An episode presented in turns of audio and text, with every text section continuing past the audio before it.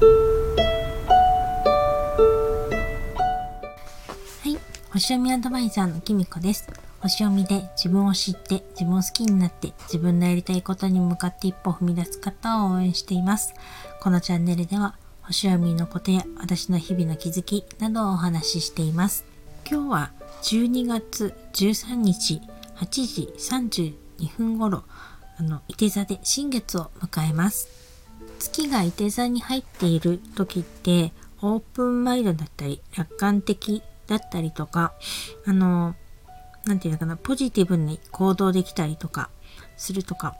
あの、やっぱり目標を定めて、そこに一直線に突き進むみたいな、あと、高い向上心みたいなものをね、あの、持ったりとかしやすいんですけれども、今回の新月はですね、情熱とかやる気とか、そういうのを司る火星もね、あの、本当に新月に重なるように寄り添っているので、あの、余計になぐっていうのかな、その、ポジティブに行動するっていうのをね、積極的にこう、関わっていくっていうか、後押しして、あの、後ろで背中を押してくれるような、あの、パワーを感じるような新月になっています。ちょっといつもより能力以上の目標とかちょっと高めのね目標を設定してそれをクリアするっていうことをね目指すっていうのにもすのちょうど適しているようなあの新月にもなっていますし、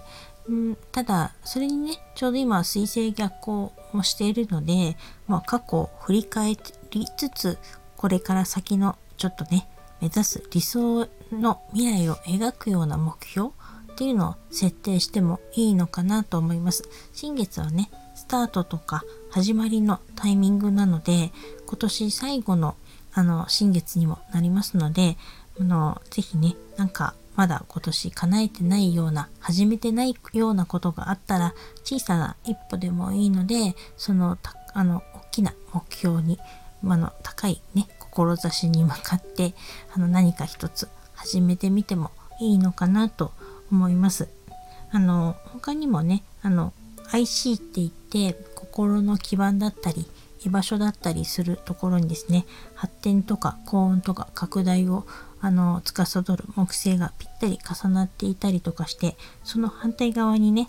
の愛とか豊かさのあのときめきの星の金星がね、まあ、反対にいたりとかしてとってもね豊かな配置になっているんですよね。だからすごく楽観的にもなれるしおおらかな気持ちにもなれるしただねあのちょっと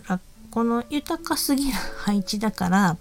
なんかちょっと気持ちが大きくなりすぎてお金を使いすぎちゃったりとか暴飲暴食をしちゃったりとかするのはねちょっと気をつけたいなっていうところですけど配置的にはすごく豊かな感じでなんか自分のね心から安らげるようなあの居場所をねあの感じるようなことがあるかもしれないしなんかやっぱり大牛座の木星なのでお金とか価値とかそういうものをね感じられるようななんか獲得するようなねこの方もねいらっしゃるんじゃないかなって思います。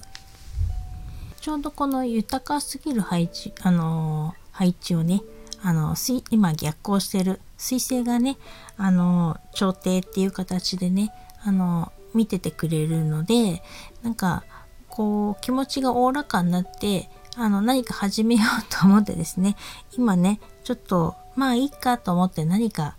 新しいこと始めるのはいいけれど、例えば何か大きな契約ごとを結ぶとかね、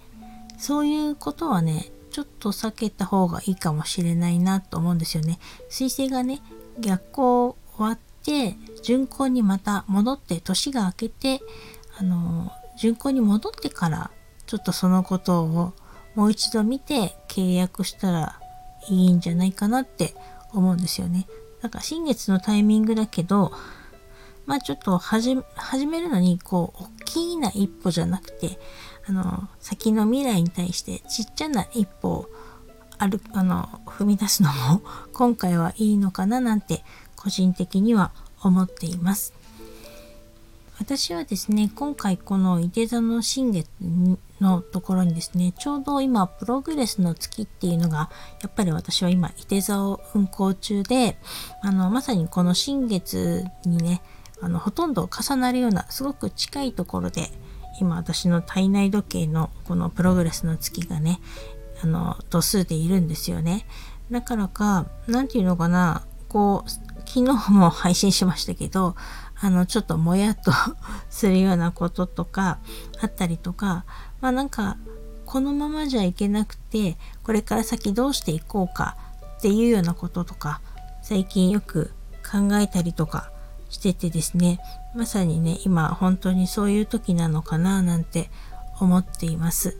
なんで、まだ今年であの、やり残したこととか、もう一度ちょっと見直して、何かね、年内に始められることがあったらね、とりあえず手をつけておくみたいな形でもいいから、始めたいなと思っています。それでは今日はこの辺で、最後までお聴きいただきありがとうございました。良い新月をお過ごしください。またお会いしましょう。きみこでした。